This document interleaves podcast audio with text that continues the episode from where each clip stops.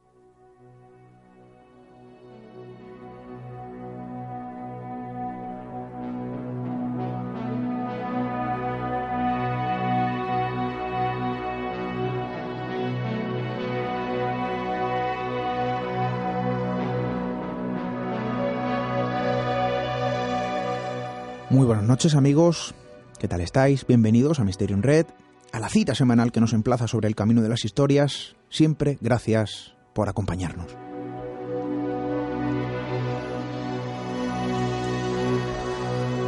Decía Voltaire, el célebre escritor, historiador y filósofo francés, que el arte de la medicina consiste en entretener al paciente mientras la naturaleza cura la enfermedad. Bueno, quizá eso se antoje complicado cuando la enfermedad, cuando la patología requiere de una intervención compleja y transgresora, sobre todo cuando el presunto e hipotético procedimiento circunda más allá de lo posible. Fijaos que el pasado mes de el pasado mes de noviembre pues eh, se daba un paso más en ese polémico proyecto llevado a cabo por el controvertido neurocirujano Sergio Canavero, el trasplante de cabeza humana. Fue entre dos cadáveres, evidentemente, pero vosotros ya sabéis que su intención es llegar a realizarlo en un paciente vivo.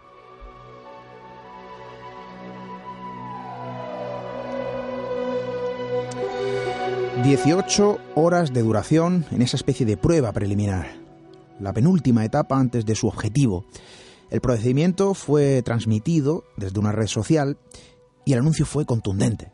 Había logrado fusionar los nervios, los vasos sanguíneos y la columna vertebral de aquellos dos cuerpos sin vida. Pero la polémica, como era de esperar, no hacía más que acrecentarse. Las dudas éticas no hacen más que sumarse a la larga lista de los que cuestionan un procedimiento tan complejo como transgresor. Y tras aquellas publicaciones durante el pasado mes, la respuesta por parte de las autoridades sanitarias chinas pues no han tardado en llegar. La medida es tajante, se prohíbe este tipo de trasplante.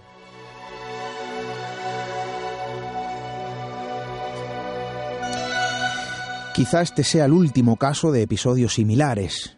Los planteamientos neurológicos, éticos, médicos y psicológicos entablan la propia batalla de los trasplantes imposibles, algo que desde luego no es nuevo, porque la redacción de un periódico en la provincia de Málaga me encontré hace mucho con un documento que ya hablaba de algún modo pues de un procedimiento similar.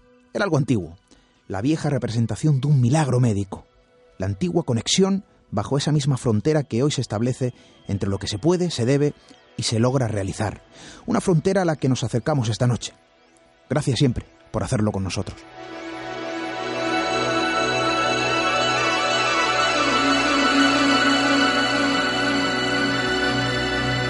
Misterio en red. Esteban Palomo.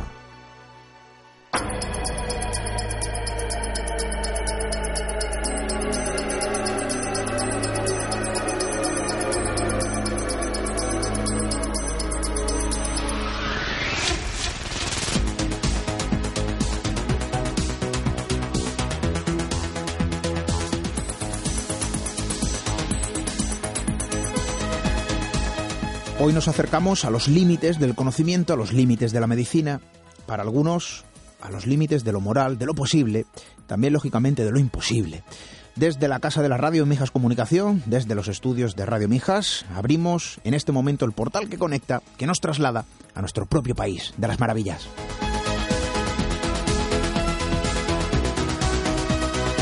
Quizá ese proyecto llevado a cabo por el doctor italiano pues solo sea el último paradigma de los trasplantes imposibles. Hoy pues nos queremos aproximar a ese tipo de complejo proceso, conocer y evaluar también qué hay más allá de un procedimiento de esta tipología. ¿Cómo afecta? ¿Cómo afecta al todo, a la psique? ¿Cómo se observa en su tiempo? Los compañeros Paco Quevedo y el doctor Miguel Ángel Pertierra nos acompañan esta noche para hablarnos de todo ello, trasplantes imposibles.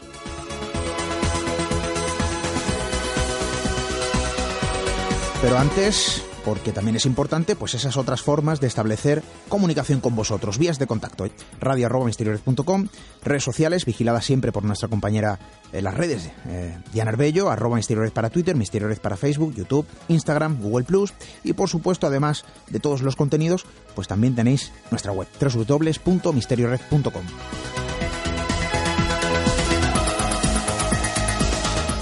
cuestiones que pasan desapercibidas dentro de lo que hoy queremos abordar y yo creo que es interesante conocer qué otro tipo de cuestiones eh, bueno pues conllevan todo este proceso que se podría nombrar ¿no? bajo el término trasplantes imposibles. Atrévete a cruzar el umbral hacia lo desconocido. Aventúrate a descubrir que el misterio reside más cerca de lo que imaginas. Traspasamos la línea de lo imposible.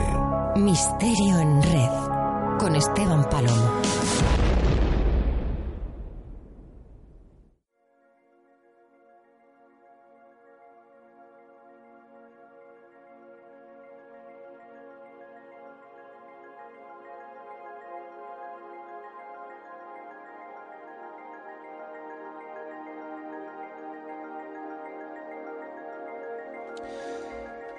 El ser humano lleva milenios preocupándose, ustedes ya lo saben, y menos mal, de algo tan esencial como la salud. La medicina narra su propia historia entre el conocimiento heredado de los antiguos pobladores, de los viejos y vastos prodigios, de la magia establecida tras la conexión con el mundo natural y desde luego el avance empírico tras el conocimiento adquirido tras el paso del tiempo. Lo que hoy nos parece habitual resulta ser toda una proeza hace siglos, incluso hace décadas lo que hoy conocemos eh, resulta quizás ser una maldición desconocida, tan temida como la muerte. Lo que hoy se logra dentro del campo de la medicina podría estar catalogado como auténticos milagros antaño. Y si bien es cierto que los milagros médicos se han dado a conocer y siguen produciéndose sin una explicación certera, lo cierto es que la medicina acaba siendo el resultado del profundo conocimiento del hombre y desde luego de su entorno. Pero fijaos que existen líneas que van trazando los propios límites de lo que se puede, se debe de lo que se logra realizar dentro del ámbito de la medicina. Milagros basados en el conocimiento que logra ser sinónimo de vida, aplicaciones imposibles, que hoy son una realidad y que tan solo hace algunas décadas no podían ser ni siquiera imaginadas. Hoy ponemos nuestra lupa sobre este tipo de cuestiones.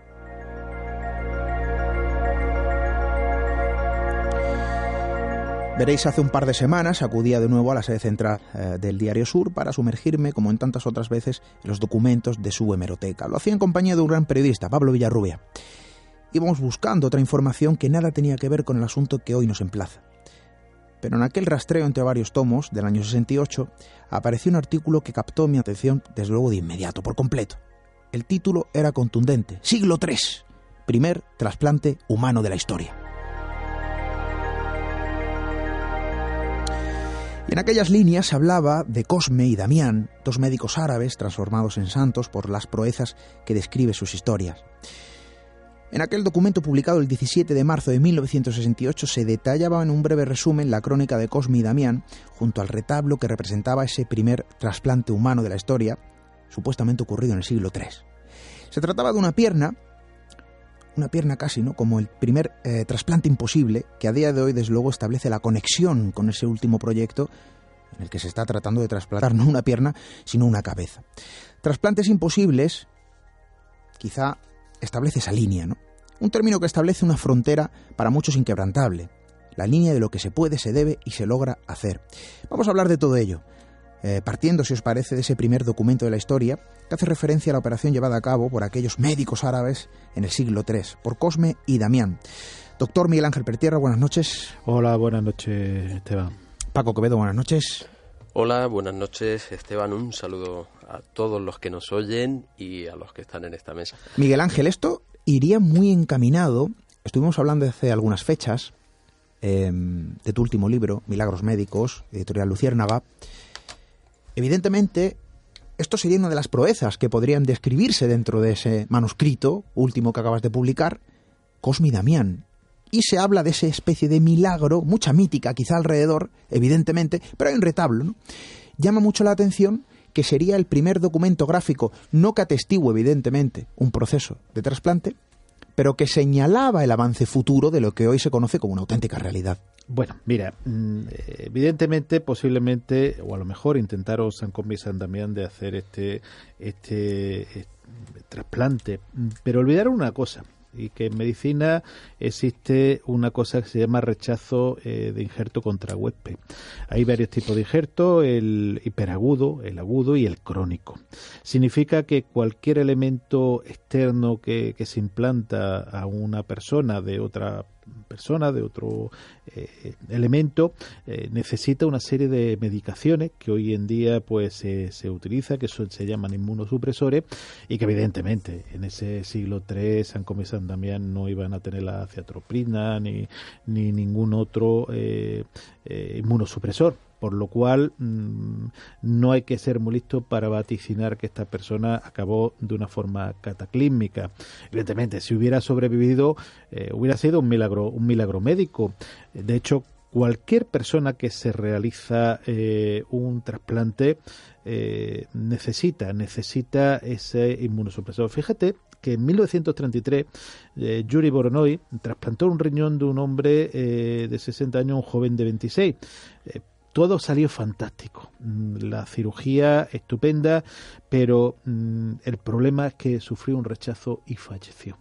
El rechazo, desgraciadamente, es eh, lo que en, principalmente eh, echaba atrás lo, lo, eh, la supervivencia. Hoy en día se, hay trasplantes de hígado, de riñones, de páncreas, de corazón, bueno, de muchísimos elementos. Pero hay un elemento interesantísimo esto que dice Sergio Canavero, que no lo ha inventado, evidentemente, que, que bueno, ya si después entramos en, tema, hablaremos el trasplante de, de cabeza o de cerebro, en este caso de cabeza. Técnicamente es posible unir en esa cirugía que le ha realizado en los nervios los vasos sanguíneos perfectamente, no hay ningún secreto. De hecho, la, anastomosis, la unión de estos vasos sanguíneos, de estos nervios, incluso hacerlos funcionales, eh, el nervio nafacial, el hipogloso, el osofaringeo, la arteria carótida la yugular. No voy a, a, decir toda, eh, es complicado y laborioso, pero se puede hacer. Hay un gran problema, la médula millones y millones y millones y millones de interconexiones, ¿eh? esa mariposa que es la, la, médula espinal, aunque Canavero dice que utiliza el polietilenglicol, que es un lubricante de los ojos, por ejemplo, y que parece ser que es su, es su pieza maestra, eh, pensemos que eh, los nervios no van eh, de derecha a izquierda ni de izquierda a derecha, es una maraña en, a nivel de la médula espinal y que en un momento determinado eso es lo complicado. Cómo dar funcionalidad mmm, de cuello para abajo, cómo unir es el, gran reto eh, que no ha logrado nadie. Que se mueve la cabeza. Si tú quieres, ahora te cuento un par de casos y, y ojo, de no hace mucho. Paco Quevedo eh, comentaba al principio, ¿no? Evidentemente, ese prodigio que ayudó también a santificar a, a Cosme y Damián, que se queda también en la nebulosa del misterio, en la nebulosa de la duda, evidentemente, porque esto se arroja también cierta mítica sobre esto. Pero a mí lo que me llama la atención del tema de Cosme y Damián es que en el siglo III, con las técnicas médicas arcaicas eh, acopladas a ese tiempo, cómo se podía vislumbrar, ¿no? Es decir, la idea del trasplante por algún momento se gestó en un retablo, y aquí queda eh, expuesto, en Palencia, ese primer trasplante. Que desde luego yo tengo mis dudas, lógicamente. Eh, tanto como tú y yo no soy ningún experto, pero estamos hablando de algo muy complicado y que cuando uno entra en materia el, en qué significa realmente un trasplante y qué conlleva un trasplante. Y hoy vamos a ir conociendo en detalle quizá otro mundo que no, que no se conoce, que hay algo más detrás de todo esto y hablaremos también de su último proyecto, de Canavero. Pero bueno, a mí me llamaba la atención, ¿no? Cómo en el siglo III ya se plasmaba la idea de un trasplante y a día de hoy es una realidad, lógicamente. Ya que fraguara o no la cosa, queda ahí. Eh, traías, fíjate, ¿no? Porque aquí hablamos también de una serie de factores que no se tienen en cuenta, que es el factor psicológico, cómo afecta un trasplante y eso también conlleva, eso tiene un precio, tiene un peaje a pagar. Es decir, evidentemente es una evolución necesaria, es un proceso necesario y por fortuna a día de hoy son técnicas ya muy dominadas y conocidas. Y que por fortuna mejora la calidad de vida, y es un avance médico y eso qué duda cabe, pero tiene un peaje, lógicamente. Y hay un factor psicológico que aquí entra en juego. Eh, sí, a mí esto es lo que me ha llamado la atención y me ha preocupado de este caso. Lo de Canavero, Sergio Canavero, yo creo que es más propaganda que otra cosa, porque yo lo que veo de, en la ciencia es que primero eh, se hacen todo este tipo de cosas, se consiguen eh, todos los éxitos que posteriormente son publicados y explicados. Este, este Sergio Canavero ha empezado al revés ha empezado primero diciendo voy a ser capaz de hacerlo. E incluso en 2016 eh, tengo aquí una publicación de bueno, esto salió a nivel mundial, aquí lo publicaron todos los grandes medios, entre ellos El Mundo, realizan primer trasplante de cabeza exitoso en China. Claro, lo que no cuenta o lo que hay que ver en detalle es que este señor, eh, Sergio Canavero, salió diciendo que lo había realizado con éxito. En la Universidad de Medicina de Harbin, en China, eh, el pasado viernes lograron demostrar la efectividad de trasplantar una cabeza humana, pero entre cadáveres. Es decir, eh, esto hablamos de coser, lo que decía Miguel Ángel, en microcirugía se conoce todas eh, las arterias, todas las venas importantes, todo los, lo que hay que unir. Fíjate, Esto sí se puede hacer. Perdona, en la técnica de unir eh, nervio, en, en algunos tipos quirúrgicos le llaman el chino. No sé si porque es un trabajo de chino, pero se conoce como chino del, eh, por la meticulosidad. El tipo de zurcido. Y se puede unir, ¿eh? Yo he unido eh, nervios, faciales, es complicado, es muy laborioso, y la funcionalidad mm, al final ha sido buena. Podía dar nombre y apellido, evidentemente no lo voy a dar. Claro, eh, lo que hablamos aquí es de la técnica de poder coser y volver a unir tejidos que son los mismos. Otra cosa es que se sobreviva o que haya una funcionalidad de lo que se trasplanta. Eh, la historia de los trasplantes también está llena, como tú sabrás, de grandes fracasos.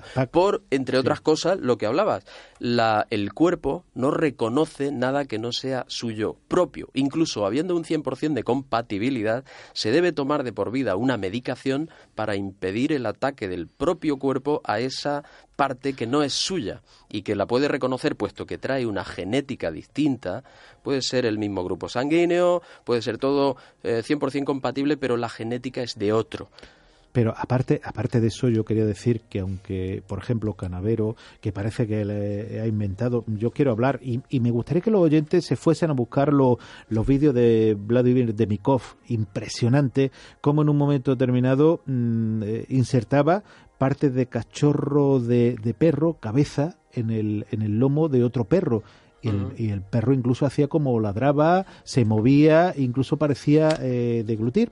O bueno, ya en los años 70 el, cirujano estadounidense Robert White eh, tuvo el éxito de trasplantar la cabeza de un mono al cuerpo de otro y de hecho eh, consiguió que hiciese movimiento de succión y abriese el ojo. Hace muy poco, fíjate, en esa, en esa misma universidad, en Harbin, el doctor Reim consiguió también de nuevo la cabeza de un mono. Pero aquí hay un problema importante. Aunque se consiguiese mediante enfriado del, del cerebro, mediante las técnicas mm, quirúrgicas. ¿Cuántos sobreviven? El, el, Primero, ¿cuánto se sobrevive a, en estos dos casos, claro, en estos, en estos dos casos el problema es el, rechazo injeto contra huésped. Ahora mismo, con las técnicas que hay quirúrgicas, las personas sobreviven muchísimos años gracias a esos inmunosupresores. Pero, por ejemplo, en el caso del doctor Canavero, aunque eh, sobreviviese eh, la persona, evidentemente es, posiblemente sería tetraplégica Pero aquí hay otra cosa importante. ¿Dónde está la conciencia de la persona? Pensemos, por ejemplo, en el corazón existen células neuronales, pero es que mm, eh, seguramente eh, muchos oyentes no lo conocen. Nuestro intestino, sobre todo nuestro estómago, tiene la cantidad de neuronas que el, cerebro de un gato. El cerebro de un gato. Millones, 100 millones de neuronas se, se calculan que puede tener el intestino. Por lo cual, imaginemos que cortan la cabeza, la trasplantan a otro cuerpo, logran reanimarla, posiblemente con las técnicas que hay hoy en día, eh, tetrapléjico, porque evidentemente si cortan un nervio hay una hay un problema que hay que es la generación de un neuroma que es como una fibrosis, como una inflamación del nervio y puede tener cualquier funcionalidad, aunque tuviese éxito, pensemos que la médula espinal son millones, millones, millones de haces nerviosos que se interconectan, se entrecruzan y prácticamente es imposible, por no decir imposible totalmente, hoy por hoy, ¿eh? estamos hablando con la cirugía de hoy, poder interconexionarlo. El doctor Canavero mm, no aclara cuál es ese gran problema y cómo lo, lo haría, porque evidentemente los nervios, las arterias, muy laborioso, pero, pero se puede realizar. Pero también yo creo, ¿qué conciencia? ¿Quién sería la persona eh, que está en ese cuerpo? ¿La cabeza, el cerebro o el cuerpo.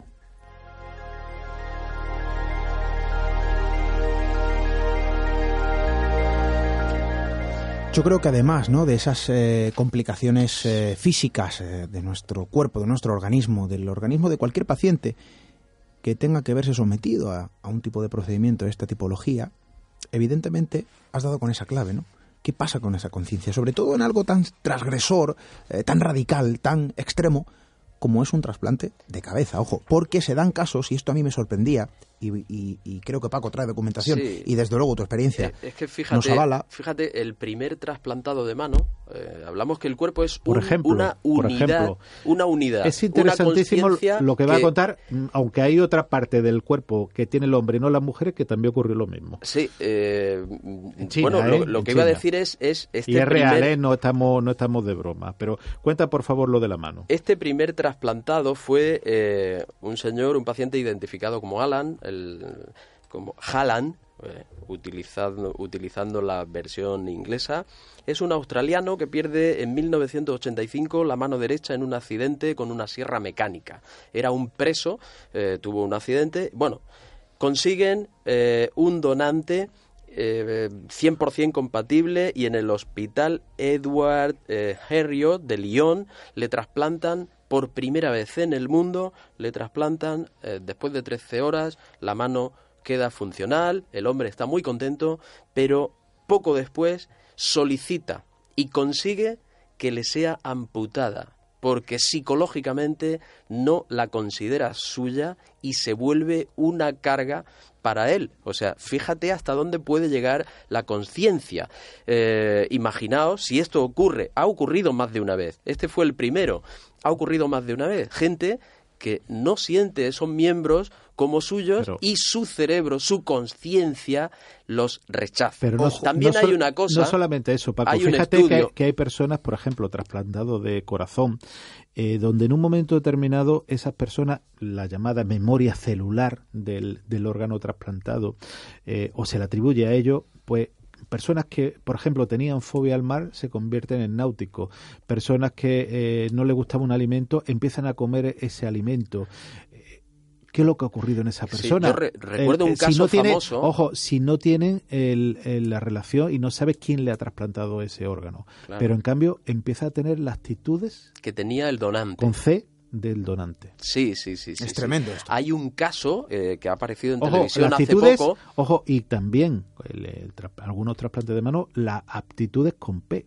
Sí, sí, sí, de tocar el piano o cualquier instrumento. Un, un trasplante también de conciencia. Exactamente. Es que pensemos que eh, estamos hablando y muchas veces pensamos que la conciencia se encuentra en el cerebro. En eh, los últimos estudios eh, parece ser que el cerebro evidentemente sería como el, el distribuidor de esa conciencia, pero que en nuestro organismo, en nuestros suprarrenales, en nuestro cerebro, nuestro corazón, nuestro intestino y parte posiblemente esa memoria celular estaría parte de nuestra conciencia, nuestro yo, el que hace que seamos eh, personal, indivisible e individual, no está solamente en el cerebro. Por lo cual, eh, lo que ha dicho Paco, personas que eh, quieren, y, ojo, y después de conseguir una mano funcional o un órgano masculino funcional, pide por favor que se lo amputen. Este caso es tremendo. En China hablabas de una persona que tiene una amputación, por lo que sea, del pene. Sí. Y que es trasplantado del cuerpo de otra persona y que a posterior de esa operación solicita, solicita, ojo, y, y un pene funcional. Vamos, vamos, a hablar seriamente. Sí, sí, sí, sí, es un pene funcional, pero él pide que como él considera que no es suyo, eh, lo considera como externo, pero también en la mano, incluso en pacientes que se ha trasplantado eh, la cara, eh, tardan un tiempo y necesitan tratamiento psicológico porque la persona que ven en el espejo no es la persona que ha tenido el accidente, es el posiblemente el, el fallecido al que ha trasplantado la cara. Y es muy difícil, pero bueno, con tratamiento psicológico se puede conseguir. Pero en este caso, como ha dicho Paco de la mano, en este caso de China eh, del pene, eh, hubo la amputación posterior con la pérdida de funcionalidad de uno y de otro. Claro, eh, aquí hay, aquí hay dos cuestiones, ¿no?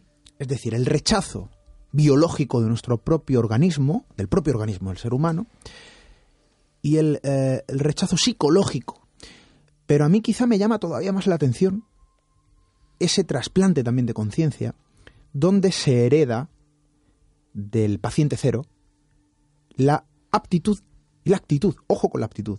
Estamos hablando que son cuestiones desarrolladas a lo largo de un conocimiento empírico y que se traslada por un eh, pedazo de ese organismo vinculado al, portador, al nuevo portador. Hay, un libro fantástico de Clara Taoce, una, una novela, pero basada en, en hecho podemos decir reales de lo que ocurre, porque bueno, muchas veces en las novelas se meten elementos de investigaciones, se llama el otro. El otro como forma eh, de una persona eh, que le han hecho un trasplante y cómo poco a poco ese trasplante cambia a la persona. Pues eso que eh, parece una mentira y parece una novela, pues ocurre, ocurre en personas, ya digo, trasplantados de corazón, trasplantados de hígado, le cambia toda su vida y su forma de pensar, pero no por el trasplante, sino porque parece mm, que toma la actitud de la persona trasplantada.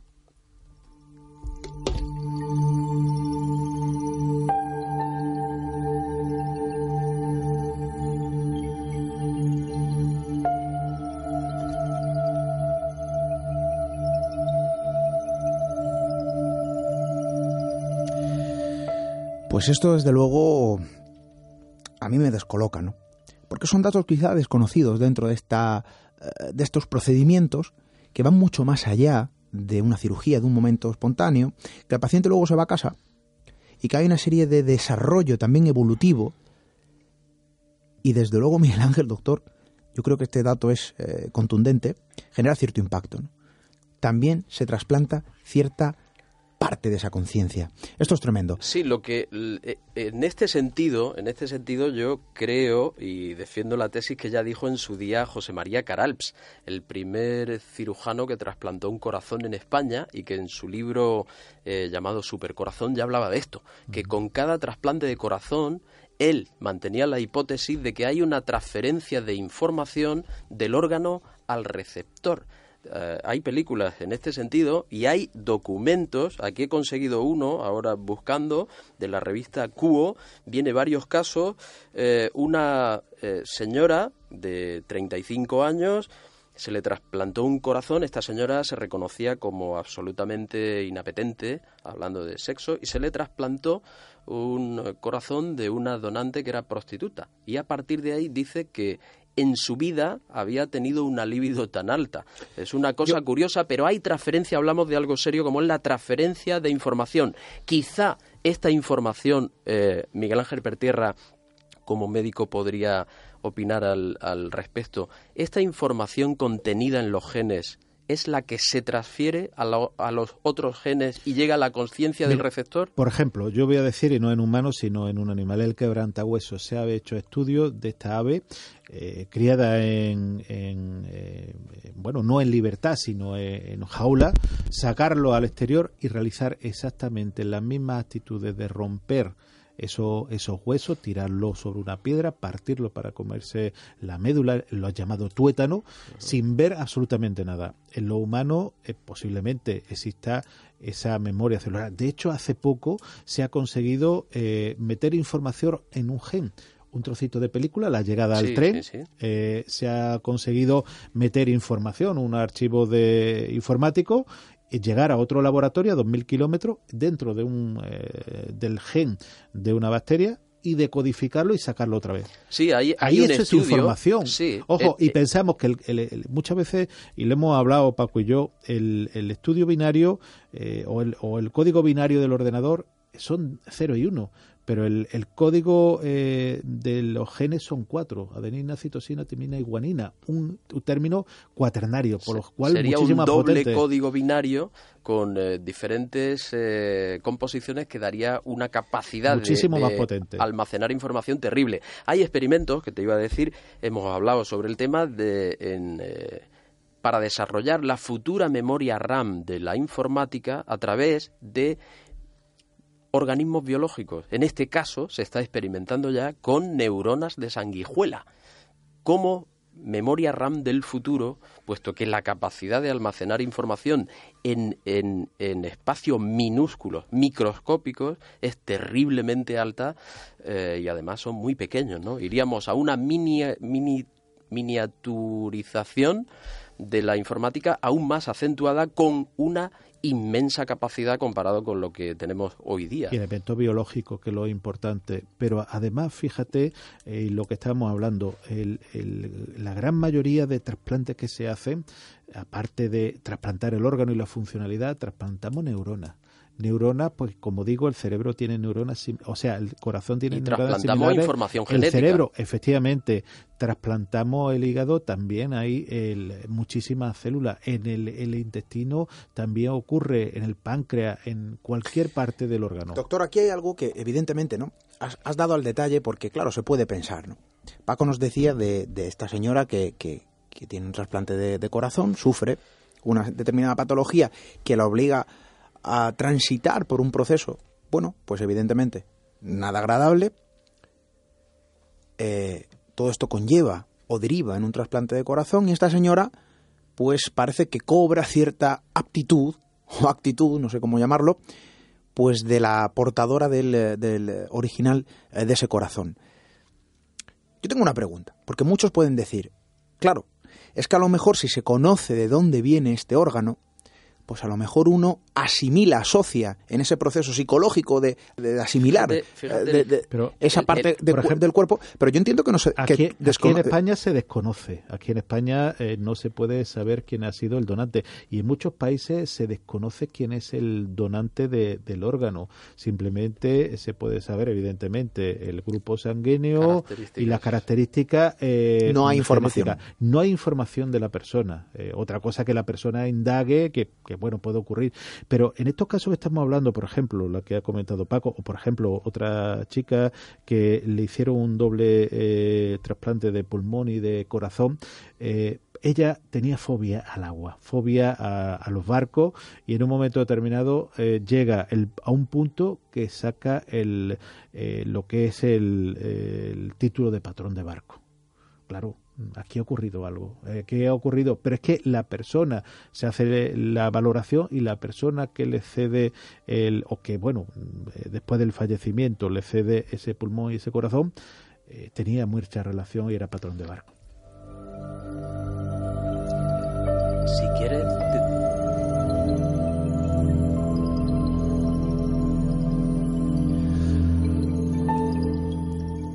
pues de nuevo nos encontramos con esa herencia, con ese trasplante de conciencia, de aptitud. Esto es interesantísimo porque esto abre una serie de, de puertas, de ventanas a diversas teorías. y se puede traspasar información. Mira, hay otro, otro par de libros muy interesantes que he encontrado. Uno de ellos es de Paul Persal. El libro se llama El Código del Corazón y el otro, Gary, es de Gary E. Schwartz y Linda Rusek, El universo de la energía viviente. Detallan un caso extraordinario. Mira, hay un bebé de siete meses, eh, han ido recopilando en estos libros casuística de la que hablaba Miguel Ángel. Eh, trasplantados de corazón, eh, especialmente trasplantados de corazón, que han cambiado su actitud ante la vida después del trasplante y por qué la han cambiado y si tiene que ver con el señor donante y la personalidad del señor donante. Bueno, pues han constatado que hay una infinidad de casos en los que efectivamente se cambia el comportamiento en favor de lo positivo que tenía, o eh, también hay casos en lo negativo, que tenía el señor donante. En este caso, fíjate, un bebé. ¿Qué conciencia tiene un bebé? Y sin embargo, se da eh, en eh, un bebé de siete meses recibe el corazón de otro de 16 recién muerto. El muerto es Jerry y su madre, la madre de Jerry, es, es doctora se empeña en conocer al bebé y abrazar al bebé que ha recibido el, corazón de su hijo lo primero que hace el bebé cuando ve a la doctora es eh, frotar su nariz cuando le acerca la cara, nariz contra nariz. Se queda eh, patidifusa porque esta era la manía que tenía el bebé muerto de 16 meses.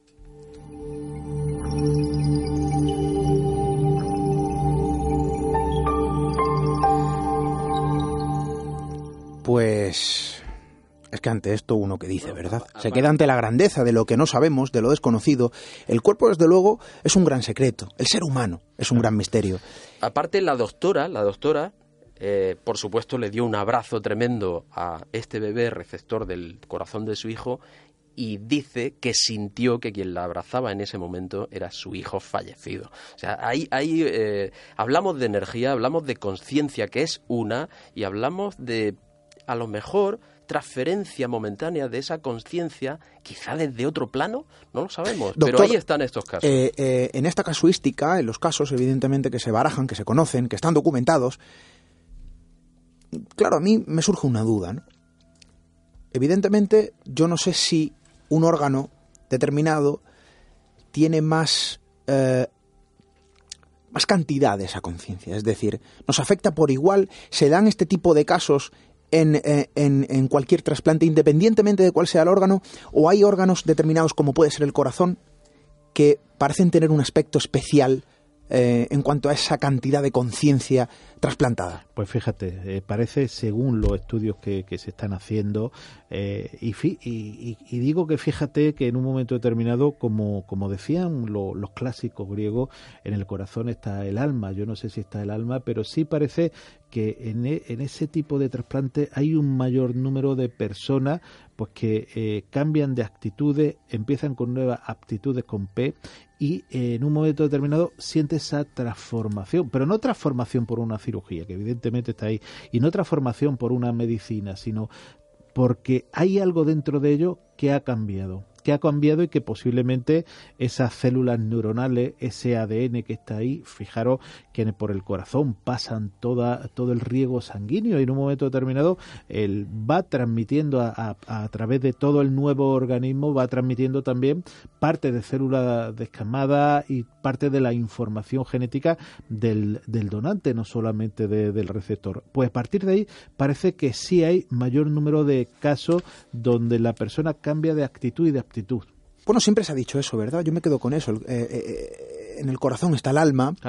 siempre ha estado vinculado ¿no? a un aspecto más espiritual, a otra capa, no tan superficial, no como otro tipo de órganos. Pero yo, te voy a hacer una, una, apreciación. Hay un doctor, doctor McCready, que es el director del Instituto Hearmath en Estados Unidos. Este hombre está empeñado en que el corazón eh, tiene, no solo tiene una red neuronal ya identificada de hasta 40.000 o posiblemente más neuronas con sus propios entramados, mm, sus propios neurotransmisores, eh, que tiene un funcionamiento exactamente igual como si fuese, en palabras de este doctor y otros que investigan en este sentido, como si fuese una extensión de nuestro propio cerebro y de nuestros propios sentimientos. Incluso hablan de transferencia de información a nivel de sentimientos y sensaciones entre el cerebro y el corazón. El doctor McCready, de este instituto Hermath, podéis buscarlo en YouTube porque el vídeo es eh, tremendo y la explicación buenísima hizo un experimento eh, de eh, aleatoriedad de imágenes mostradas en una pantalla y cómo reaccionaba el individuo. Y descubrió una cosa curiosísima. El individuo, estas imágenes se dividían en dos, positivas o amenazantes. Resulta que el individuo demostró fehacientemente mediante un experimento en laboratorio que el individuo era capaz, capaz de reaccionar a la imagen negativa y a la imagen positiva, eh, contrayendo las pupilas, eh, relajándose, pero es que el corazón era el primero que reaccionaba y alteraba su ritmo, hasta casi 0,7 segundos antes de que se mostrase la imagen. Imagínate, el cerebro todavía no había recibido la información y el corazón ya estaba reaccionando. Y se comunicaban inmediatamente, por supuesto. Eh, doctor, opiniones médicas. Lógicamente esto a la comunidad científica, a la comunidad médica, eh, le tienen que plantear ciertas dudas. Mm, esto no está del todo explicado. ¿O realmente hay un razonamiento certero no está de todo explicado eh, ni por qué ocurre ni por qué deja de, ocurrir. Eh, cuando el, bueno, el cirujano realiza el trasplante de órgano, está realizando el trasplante de un componente eh, del organismo para permitir la vida de, esta persona o, aumentar la calidad de vida, porque como por ejemplo puede ser los trasplantes renales que, que personas pues que sufren la diálisis renal y en un momento determinado se le trasplante ese con la ventaja de, no tener que, sufrir eh, esa, diálisis. Pero sí es verdad que nos planteamos como si el organismo fuese eh, una completa red de, eh, neuronal interconectada, una, completa red mm, también celular interconectada, que no podemos mm, participar ni, ni dividir o realizar individualmente. El corazón no pasa nada, el, el estómago no pasa nada, el cerebro no pasa nada, los riñones, no, todo está, y de hecho todo está conectado. Por ejemplo, él comentaba un compañero que cuando uno se pone nervioso, los nervios se le van al estómago. Eh, cuando uno eh, está eh, más inquieto, el corazón empieza a funcionar más. Evidentemente, el médico va a decir eso es efecto de la adrenalina o de la adrenalina o de la dopamina, está más contento la serotonina. Pero fíjate lo que te digo, hay órganos como pueden ser los intestinos, que segregan serotonina, igual que el cerebro. La serotonina tiene que ver con, el estado de ánimo y el estado de ánimo y con el, estado de bienestar o malestar de, la persona. ¿Qué ocurriría si el cerebro eh, segrega serotonina y el estómago no? ¿Estaremos deprimidos?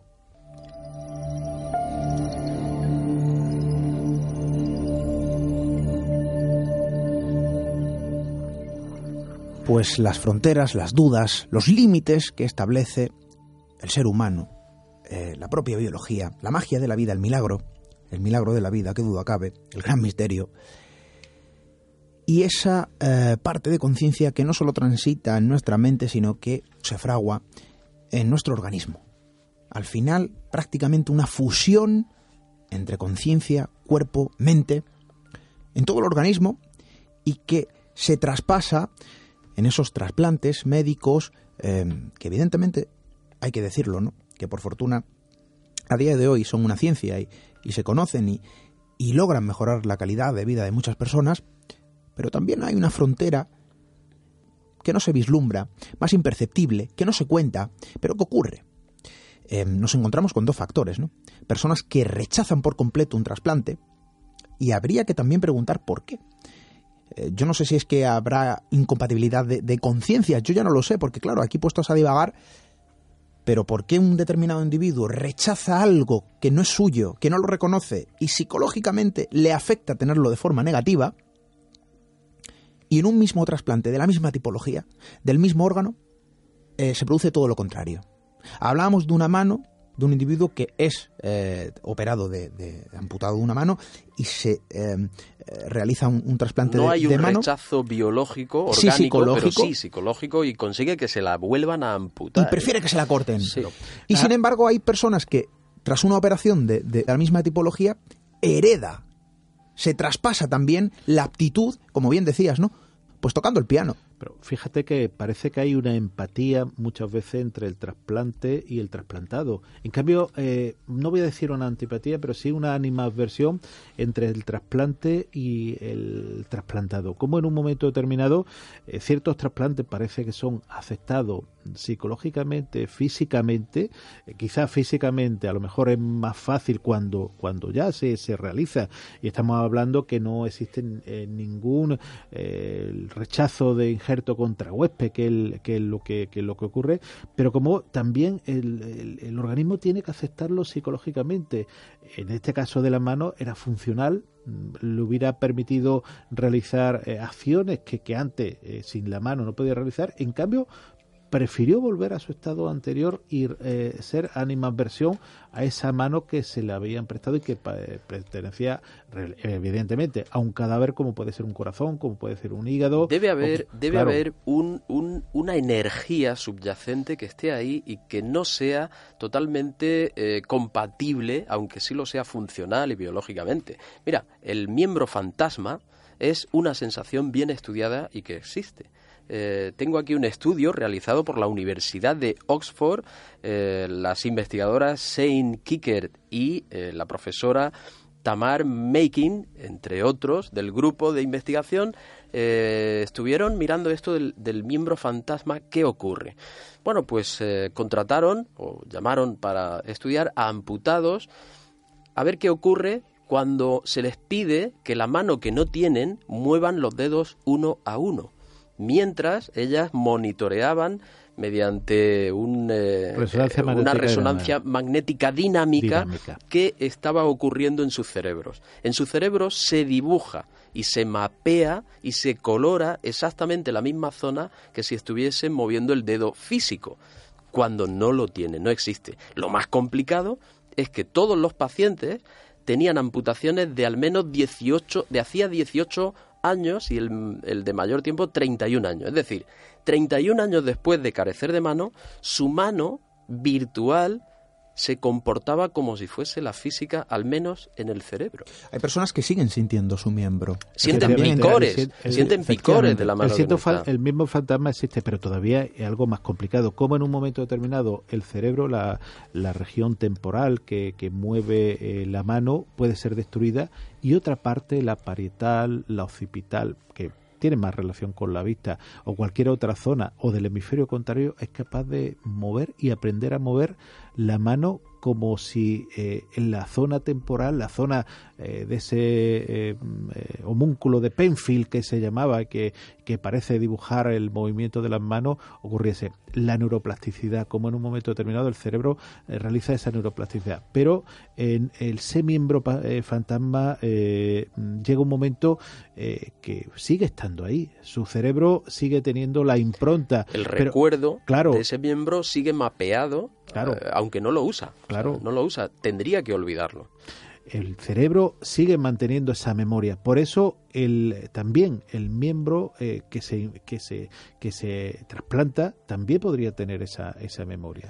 Sí, en este caso sería una memoria genética a través de los genes, sería la única posibilidad, puesto que hemos hablado de que se almacena información, hoy día se está haciendo de manera mecánica, a lo mejor esta información que ya contiene la genética es traspasada y a través de la genética receptora llega a nuestro cerebro y sentimos lo que sintió este señor donante que ya ha fallecido.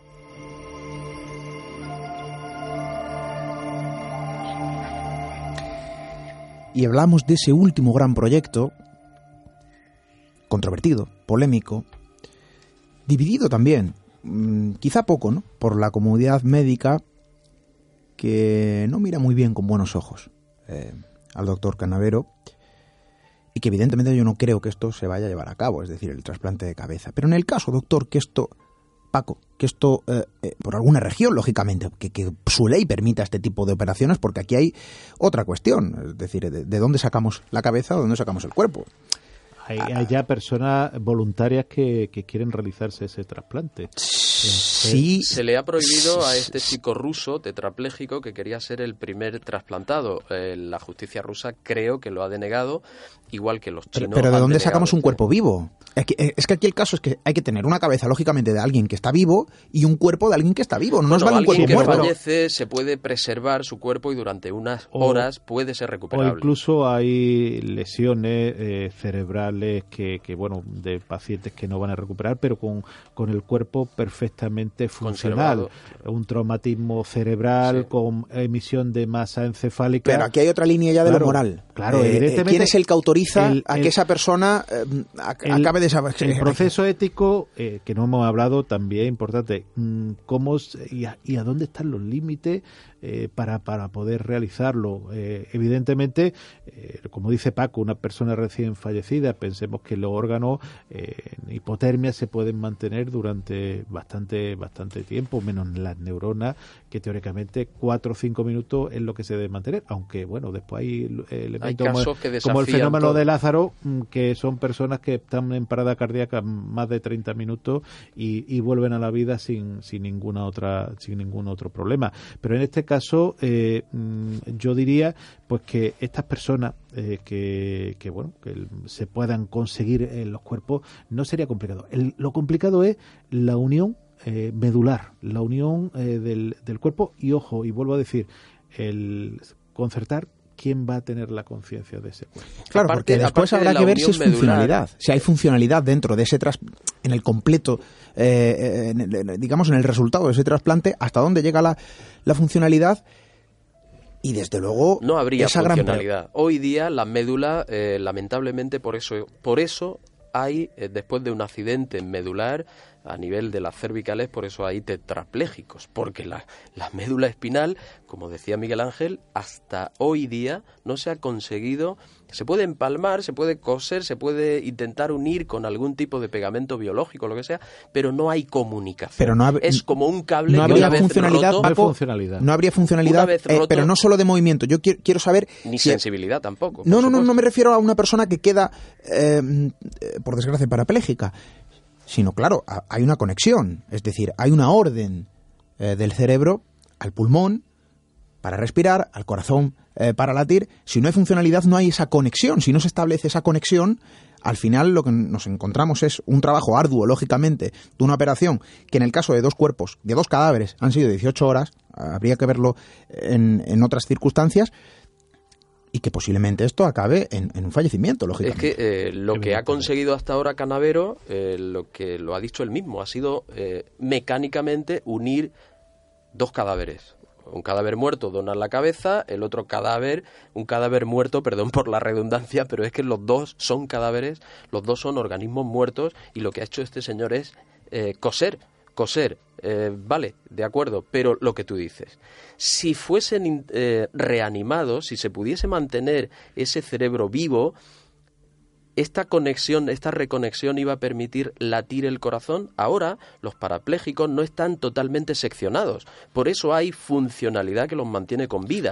Pierden la sensibilidad, pero hay un porcentaje de médula unida que permite el resto de funciones pero biológicas. La funcionalidad, eh, Paco, viene sobre todo por los nervios del bulbo y del troncoencéfalo. Eh, pero si hay sección total de la médula, eh, sí, pero estos, estos nervios, la conexión con bulbo y, el bulbo el troncoencéfalo, el, incluso el cerebelo en parte, lo que hace es emitir una serie de, nervios, nervios principales. Teniendo esos nervios, eh, como puede ser el neumogástrico, como puede ser el facial, como, ¿qué es lo que hace? Nervios que parten de la... Del troncoencéfalo, evidentemente. Eh, puede tener cierta automatismo. Por ejemplo, sabemos que el intestino funciona automáticamente o tiene una posibilidad. Por eso, por eso que decía del cerebro, el corazón funciona automáticamente porque en un momento determinado mm, tiene cierta actividad eh, independiente, pero evidentemente mm, aquí lo principal es que eh, sería alguien que de cabeza para arriba pues, podría tener cierto movimiento, pero eh, muy complicado, es muy complicado la funcionalidad completa. Yo creo que yo creo que este proyecto no se veía muy en serio hace algún tiempo. Es decir, esto lo he visto yo entre con comentarios jocosos. Bueno, este señor lo que quiere es protagonismo, lo decía Paco al principio, em, está buscando publicidad. Nadie se creía que iba en serio, que desde luego se iba a desarrollar este proyecto. Desde luego China ha sido la que ha puesto eh, el sello de, eh, digamos, de clausura para que este proyecto se siga desarrollando en su territorio, porque hasta que no se ha realizado ese trasplante entre dos eh, cadáveres, no ha sido hasta que, se ha manifestado y ha dicho, oye, aquí queda terminantemente prohibido llevar esto a cabo. Ya no sé yo él si buscará a lo mejor otro territorio y, eh, donde le sea posible, donde le permitan realizar esta, esta operación. Lo bueno, lo bueno de esto, eh, éticamente habría que hacer un análisis profundo, pero lo bueno es que hay eh, personas parapléjicas y tetraplégicas que de alguna de estas de estos desarrollos pueda aprovecharse y pueda recuperar la funcionalidad o la sensibilidad. Por ahí sí, pero trasplantar la cabeza de alguien a un cuerpo ajeno, hoy día, sobre todo éticamente y con lo que estamos analizando de consecuencias psicológicas, podría ser una aberración tal cual. Y aparte la reconexión, vuelvo a decir, la reconexión medular, si no se consigue a, niveles inferiores eh, que en, pacientes vivos y, que con su misma médula, ¿Cómo lo van a conseguir con pacientes hoy por hoy con las técnicas que tenemos? Avanzaremos. La ciencia, si algo tiene que avanzar. Por supuesto. Estamos, estoy diciendo el hoy por hoy. Evidentemente se puede seguir eh, avanzando en el conocimiento y en el desarrollo. Pero hay que introducir el factor ético y el factor psicológico. Es otra frontera. Es otra frontera. Es que no, somos, no somos un riñón, no somos un corazón aislado, no somos un mecano. Somos un organismo completo con una conciencia, como hemos venido diciendo. y hay que cuidar no le cambio una pieza y la recambio por, por otra. Como mucho ha intentado eh, algo más que es lo que nos hace eh, indivisible y, vivos. Eso eh, para lo bueno y para lo malo. Nos hace indivisible y vivos, ¿no? Que yo creo que al final nos convierte como cualquier ser vivo em, que habita en este planeta llamado Tierra, pues nos convierte en un auténtico milagro, como bien dice nuestro amigo el doctor Miguel Ángel Pertierra, para lo bueno y para lo malo, ¿no?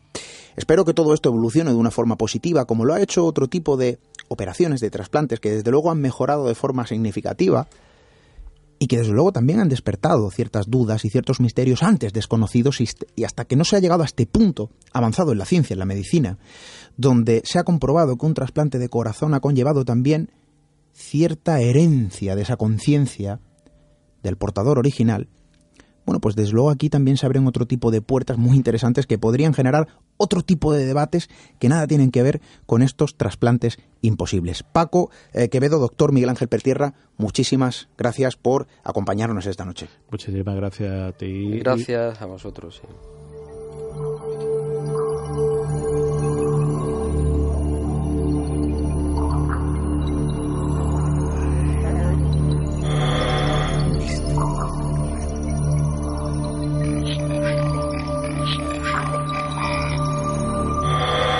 Misterio en red. La red del misterio.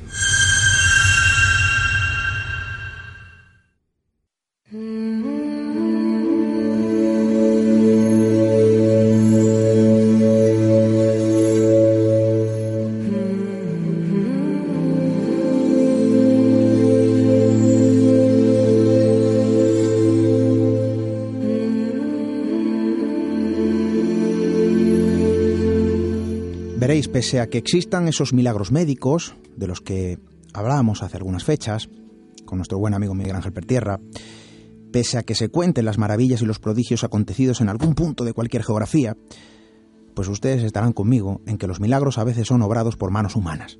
Y evidentemente hago alusión directa a las personas que viven por y viven para dar, mejorar y cuidar de eso a lo que llamamos vida.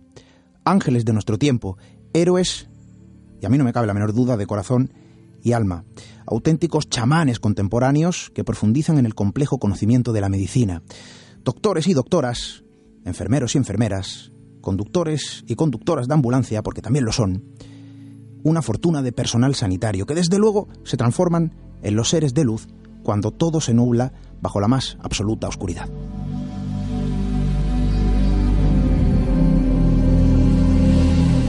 Por eso el conocimiento es otra forma de milagro, la propia ciencia, pues de hoy, que hoy conocemos, era la magia del pasado, quizá el motivo del por qué sigue siendo tan importante seguir conociendo, seguir aprendiendo y descubriendo de todo cuanto nos rodea. Lo que hoy desconocemos serán seguro las lecciones del mañana, es el continuo caminar del hombre en su evolución, la lógica frente al misterio, aunque en ocasiones se vislumbren los eternos misterios que se resisten a las barreras del tiempo para seguir lanzando su constante desafío. La próxima semana hablaremos de uno de esos antiguos misterios, la eterna pregunta que sigue dibujando su estela en nuestros cielos, en ocasiones y como podremos comprobar, mostrando su rostro menos afable. El eterno interrogante tras el paso del tiempo, el eterno interrogante que sigue desafiando al tiempo, que sigue desafiando a nuestro conocimiento.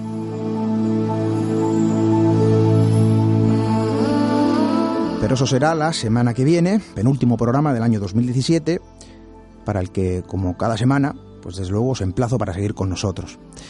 De momento, os digo lo de siempre, sed felices, sed buenos, seguir creyendo en el milagro de la vida, en ese milagro del conocimiento que todos avanzamos y que todos buscamos y ansiamos, porque para eso estamos aquí, para hablar de misterio, y desde luego seguro que lo que hoy, insisto, lo que hoy conocemos como misterio, mañana será una auténtica lección. Hasta dentro de siete días.